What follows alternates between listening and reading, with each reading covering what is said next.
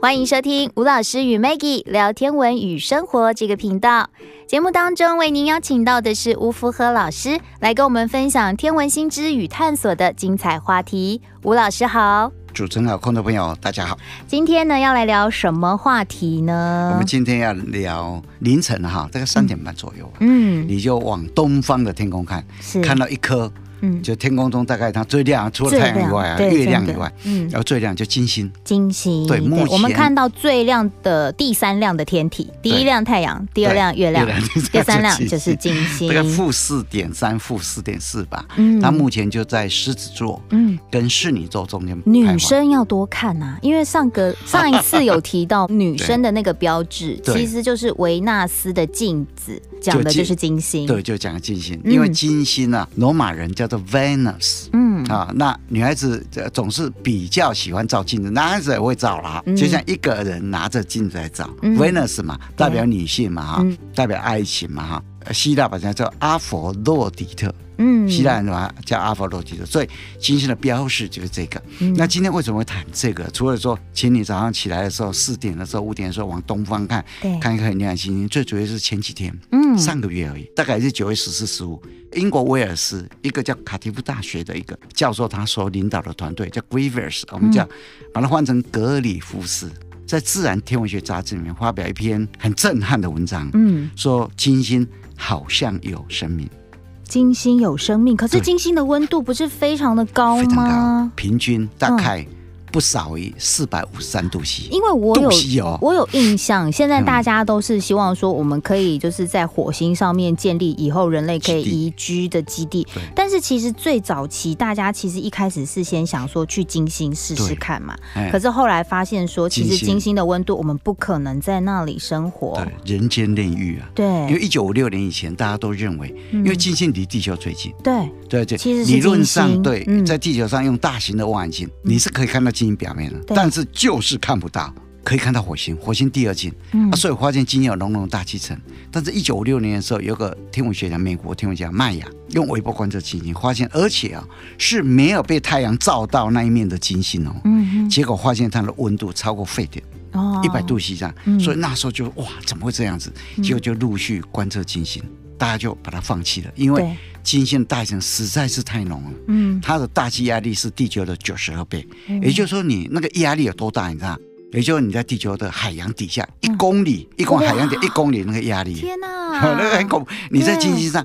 温度这么高，压力这么大，东西可能都压扁了。嗯，然后温度啊，千根洗丢到金星上都化掉嗯，千根洗哦嗯，四百五三度 C，而且非常平均哦。主要的原因就是因为它有浓浓的大气层，它大气里面百分之九十六都二氧化碳，嗯二氧化碳我们以前好像讲过嘛，嗯它会会产生温室效应，二氧化碳会使得短波能量强的穿进来，长波把它送回去，嗯啊，太阳光其实短波很多嘛，强的进来，进来以后晒到金星的表面，金星表面一发热以后，几乎都红外线嘛，大部分都长波嘛，能量短的，那要穿出去的时候穿不出去啊，嗯二氧化碳就把它挡住了，所以越来越累积，越来温度越高，然后到最后的时候就变成一个四百三度 C 的一个表面。那现在科学家居然在这个环境里面发现好像有生命。二零一七年的时候，当时这个团队是用夏威夷 Mauna Kea 啊很有名的，然后大概高度四零九二公尺吧，嗯嗯，非常高的夏威夷那边可能是天文界的朝圣地对点吧。对对，因为还有很多高的山，然后对空气可能又够好这样对，子。然后嗯那个地方有一把望远镜，我们叫马克斯威尔天文望远镜，它的天线大概有十五米，直径有十五米，当然这无无线电望远镜了。二零一七年的时候，他们就用光谱发现了有一个吸收线嗯是磷化氢，它的分子是叫 pH 三。 ，pH 三，对，嗯那这个磷化氢什么东西啊？也就在地球上，我们就有地球来模拟嘛啊。嗯地球上只要缺氧的地方，嗯微生物都会产生这种东西，哦厌氧啊。哦，缺氧啊，它嗯，好、就我们我讲知的道这那个厌氧蛀黄牙菌。有两种，一种呃是什么，就是喜欢氧气的细菌，然后一种是厌氧 菌，厌氧菌会造成牙周病，就它是厌氧啊，对，它就厌氧环境里面的微生物，物就会产生 pH 三、啊嗯然后它光谱里面有一个很明显特别的谱线，嗯结果他们就看到了。嗯就像我们的肠道里面，嗯现在一些动物像企鹅肠道里面哦也会看到这种东西。结果他们在二零一七年就用无线电望远镜看到以后，他也不敢说马上就确定，他们还仔细的去对照啊。哦二零一九年的时候，就用智利阿塔卡马沙漠里面啊，查兰头高原啊，它是高度五千公尺的，嗯那边有一个无线电阵列，嗯它一共有六十六座的无线电无线望远镜排成一个阵列，有五十四座，它的天线直径是十二米的。嗯哼十二米，然后有十二座是七米的，结合起来有六十六座，然后就一起运作，结果发现观测结果一模一样，哦一模一样。那它的浓度大概有二十 ppb 啊，嗯所谓 ppb 就是十亿分之一，嗯也就是说十亿个金星的分空气分子里面有二十个磷化氢。嗯那当然你会想说怎么这么少？对啊，但好是少整个哦大量那不得了啊！嗯所以这个量哦，几乎是地球的微生物哦产量产到最高的时候，产出来的磷化氢的三分之一量。嗯所以这个一确定以后啊，大概两次去对照嘛哈，嗯大概没有问题，真的有磷化氢。嗯所以它就在今年九月公布在《自然天文学》里面，当然就引起很大的震撼对了。啊，那这个磷化氢哪来的？在地球上 是是微生物啊，厌氧环境微生物出来的。对，然后跟生命是有关联的嘛，对啊，是是生命有关联物啊，身体上的对废物或什么产生 就出微生物来产生的。的，就有生命的东西产出来啊。嗯那地球，那像地球上也有，也有不是生命炒出来，啊那是人工。那人工泥巴白嗯人磷，造可以，人造可以，嗯哦，像一些工厂可以制造，嗯它用什么东西？用白磷加很浓的氢氧化铰，嗯，就会产生 pH 三。但是金星上没有啊，没有这种 工厂工厂啊， 没有人会去制造啊。嗯然后他们当然就想嘛，想说那金星可能会透过火山爆发，透过陨石撞击，嗯透过自然环境，嗯但是他们把它模拟一下，今天即使这种环境，也不过现在发现那样的万分之一而已啊，嗯，这怎么样也造不出这种这种这么大量来啊，所以大家就非常疑惑，所以就衍生了两个问题。嗯第一个，如果金星上真的会自然产生，那这个机制是我们不知道的机制，对，到底怎么回事？第二个，如果金星真的有微生物，这个 pH 三啊，这个磷化氢是在离金星表面五十到六十公里的地方发现的，这个在它的高空上高面，空上发现的，嗯啊大气里面嗯五十到六十公里里面，那它这个大气里面到底有什么东西？如果说真的会有微生物，嗯那金星这个环境这么残酷，那代表什么意思？代表太阳系的生命可能非常普遍。在很残酷的环境之下，环境里面还是会有生命的对存在。对，那如果真的可以生，你想想看，金星的大气里面百分之七十五到百分之九十都是硫酸呢，嗯它都硫酸呢，哼，嗯那居然还可以生存。嗯那这微生物如果真的有，那这硫酸环境里面，它外面是不是得包一层？我们叫做塑胶网，比塑胶网还要硬的东西嗯，让硫酸种不进去。 嗯我们叫聚四氟乙烯嘛，嗯我们台湾叫铁氟龙嘛，就这样哦，子。就 铁氟龙，哦铁氟龙嘛， 就这样子啊。 OK，哎，那比这个还要硬呢，硫酸才亲不进去啊，对不对？嗯就这个都是我们不知道的一个情况啊、嗯啊，所以我们回过头来，所以当时哈、这个消息一出来以后啊，俄罗斯啊宇航局的局长啊叫嗯罗科金啊，嗯啊罗科金他就宣布，我们俄罗斯二零二一年到二零三零年要重新再回金星，金星是我们俄罗斯 之星，哎，真的、啊。他们要把它当做他们的重因为点就对了。因为一九六一年，一九嗯一直到一九八三年，当时 Venus 啊，一直到十六号，他们观测多彻底啊，嗯开启金星大门、认识大门的就是苏联。那时候金星一号，一九六一年的一号就下去了，嗯失败；二号失败，三号嗯，哎下去以后坠毁，但是终于下去了。那嗯到了一九坠毁在金星上，对，金，金哦所以金星上现呃在是有俄罗斯的的制造物的残骸，就对 了。哎好几个在上面呢、哦，好几一直到一九七年，嗯哎，Venus 七号、维纳斯七号，嗯才传回成功降落、哦，然后传回将近一个小时的资讯出来。哦，难怪他可以说所金以他星们之是间俄罗 斯。对啊，然后到了一九七五年嗯金星九号的时候，变成金星人造卫星啊啊、那一到一九七八年的时候，金星十一、十二号的时候，嗯，然后就发现了金星上会打雷，于是苏联发现了是它会打雷，嗯而且大成下像硫酸雨一样。金星十二号还发现了那个雷声持续十五分钟、哎，嗯嗯而且比地球的雷声还要大声，还有闪电，还发生闪电，一直到一九八三年的金星十六号。十五跟十六号它是没有降落，它是绕着它转，一直观测，一直观测。那你想想看，那时候美国太空总署一九六一年的水手一号失败，水手二号绕着转，嗯然后到了水手五号的时候，也没有这样绕着转，一直到了水手十号是要观测水星。那时候一九七年飞过去的时候，绕过金星，借着金星引力。一九七四年水手十号去观测水星两次，一九七五年观测水星一次，它也不过像什么蜻蜓点水一样啊。嗯一直到一九八九年麦哲努汉麦哲努汉五月四号的时候上去的时候，才打破了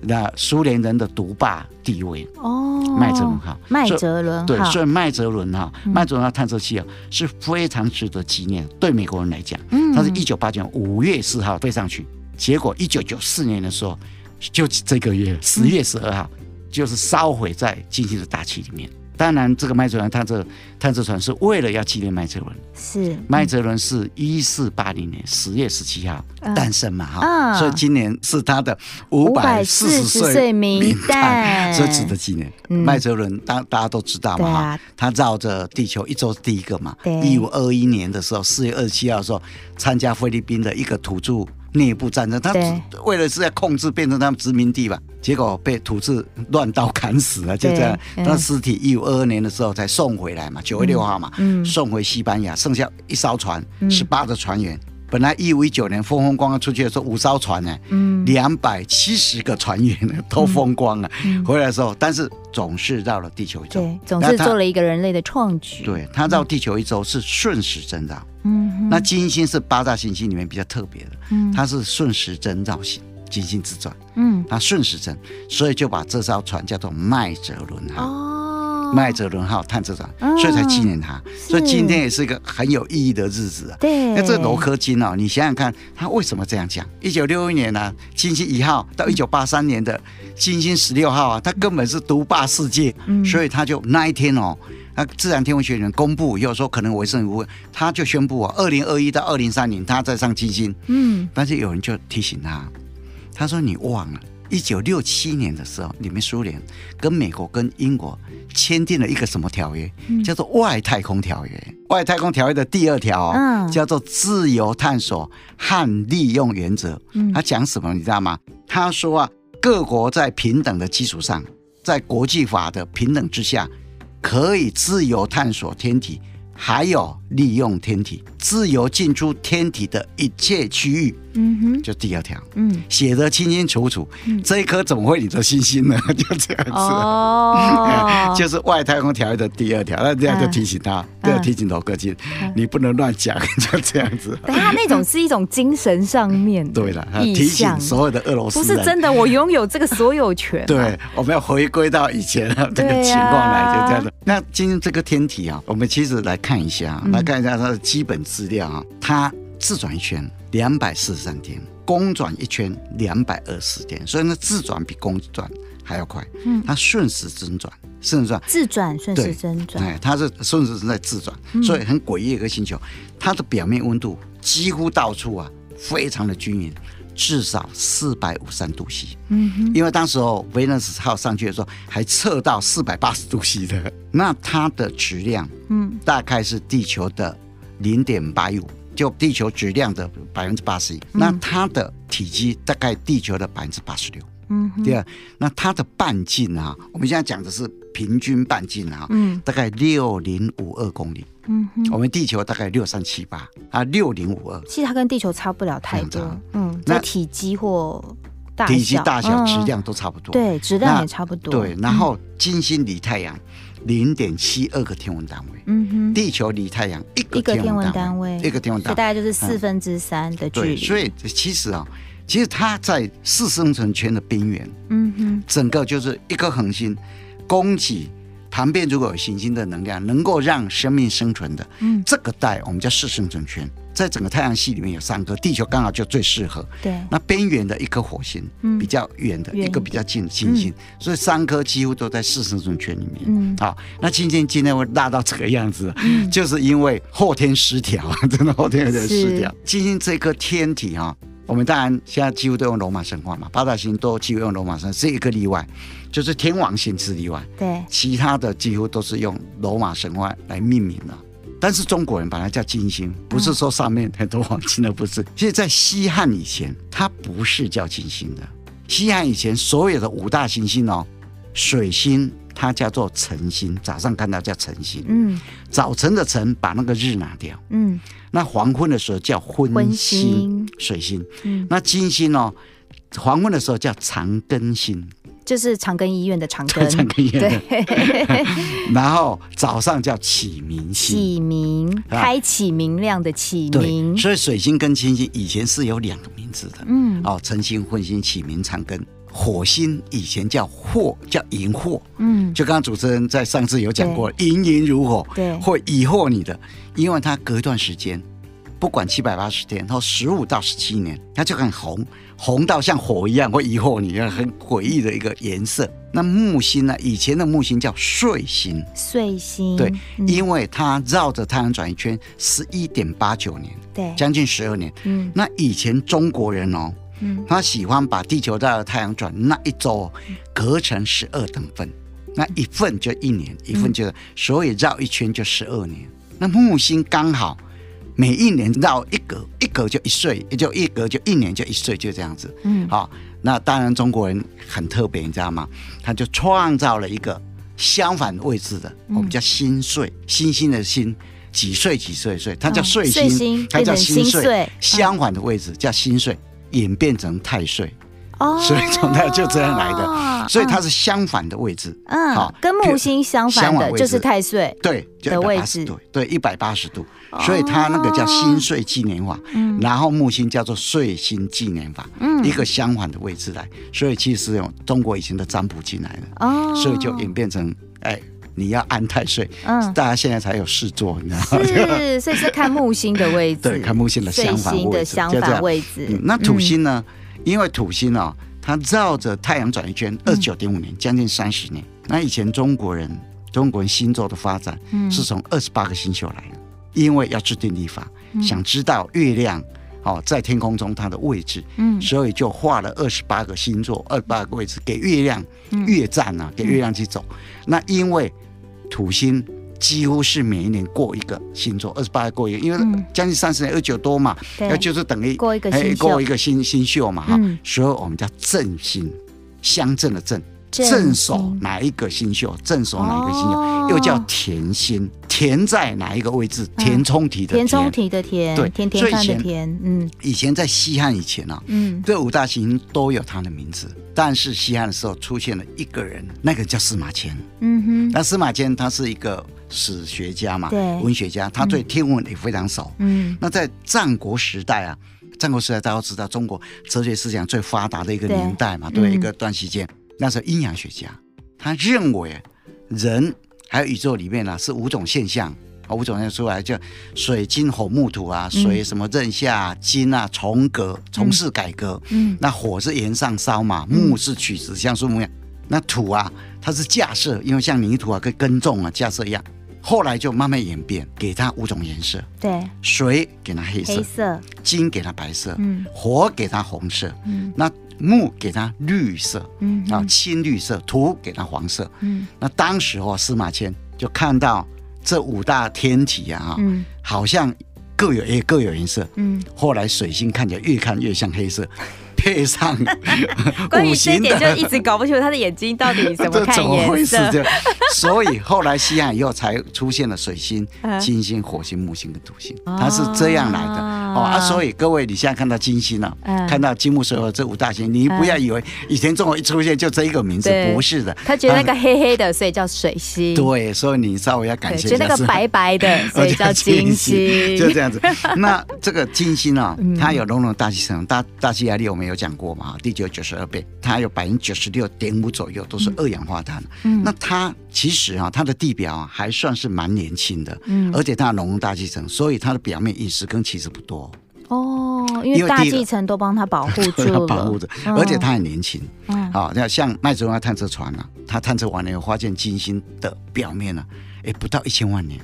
哦八真百的，对，因为它常火山爆发、啊。嗯所以麦哲伦号探测船啊，它对金星有有几个观测结果，一九八九年啊，嗯上去以后啊，他拍了很多照片，因为它的雷达系统是非常精准的，嗯所以对金星的地质、地形跟火山的情况啊嗯，观测非常彻底。嗯所以一九八九年以后，后来就越过了苏联，那时候被打的是，现在终于翻身，你知道吗？而也发现了金星上面呢、覆盖了一层很浓的火山的一些嗯就是爆出来的东西。嗯还发现了、它一个火山流啊有六千公里，那代表能够流这么长，代表粘度非常低，所以有很年轻的火山一直爆发，而且它还发现了它的板块还有典型的地形啊，嗯其实啊都不活样，嗯哼都不活络，就是不像地球一样这么活泼啊，所以啊就断定它可能没有板块运动，哦所以。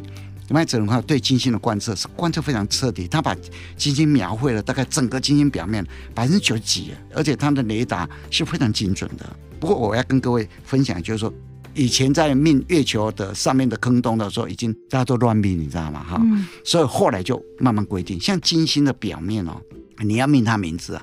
大概都是历史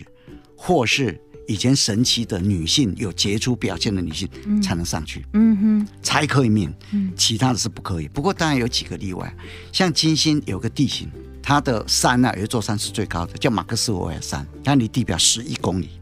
十一公里耶，嗯我们地球也不过是多少八八四八，对啊八八 四八，珠穆朗玛圣峰母山，对对对，圣母峰八八四八，嗯因为它有十一公里耶，嗯那那一个叫做马克斯韦尔山，嗯啊，就英国非常有名的电磁学家嘛，然后一个叫做阿法区，一个叫贝塔区，一个叫奥瓦达区，嗯意大利一个城市，这四个。那其他的哈、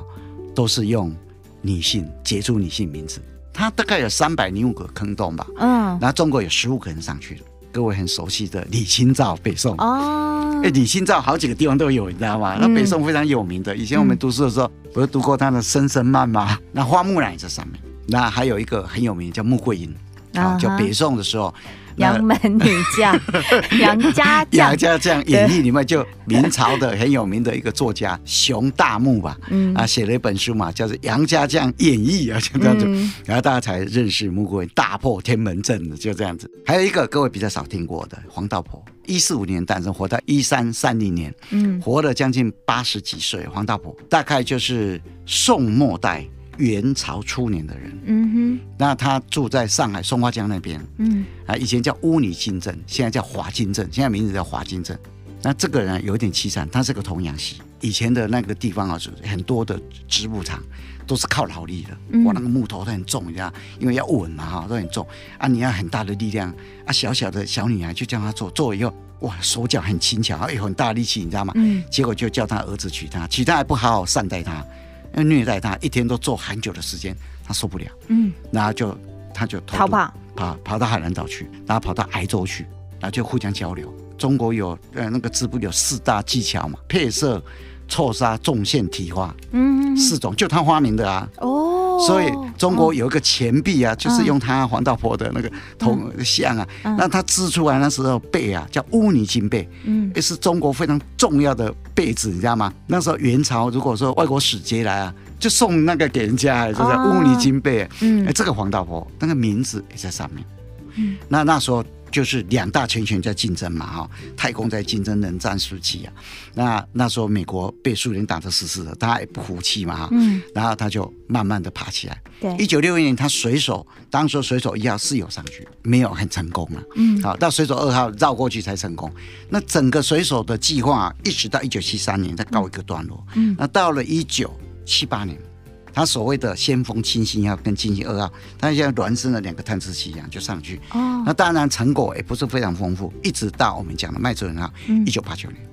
欧洲太空总署也一样嗯，二零零五年。当时就金星特快车号就上去了，哦那二零一零年的时候啊，日本破晓号就上去了。破晓对号，但是破晓号后来就轨道上出了一些问题，慢慢才进去，所以它成果还没有显现出来啊。那欧洲太空总署的它的基因特快车啊，它也有很大的贡献嗯啊，譬如说它发现金表面以前好像有海洋，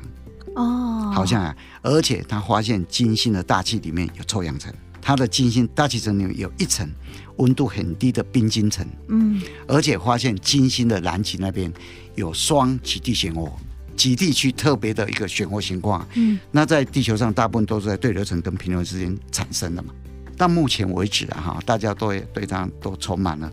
幻想。那这一次啊，上个月又发现它可能有微生物，对，我在想哦，嗯，天文学家跟科学家一定要再忙一阵子，对，真，的，因为这实在是太特别，你知道，嗯我一看到我会愣住，你知道 吗？这个我真知的道就你会花了很多时间研究硫化 氢啊 ，pH 三， pH 三， 它分子 是这个 pH 三嘛，对不对？嗯那所以啊，这个真的是很特别的一个一个发现，你知道吗？那对当然，我们就近代了哈、嗯，科学家或是先进的仪器啊，对你看看到底这个是怎么一回事。对呀、嗯因为平时我们真的比较多的关注，我们一般小老百 姓对于关注太空探索话题，多是关注在月球或者是火火星。星这几年真的大概这十多年来都是几在乎这都两这个样为主。嗯可是哎，金星上面其实非常的精彩。嗯借由这次机会，大家呢吼也可以听着我们的节目，是借由吴老师的说明来了解一下，其实我们不是没有理金星 哦，我们这么多年来太空探索在金星上面花的努力非常的多，对只是它难度高。对，嗯哦环境实在太恶劣。对，那我们就继续看下去 是。好，那我们今天谢谢吴老师的谢谢分享哦，谢谢拜拜拜拜拜拜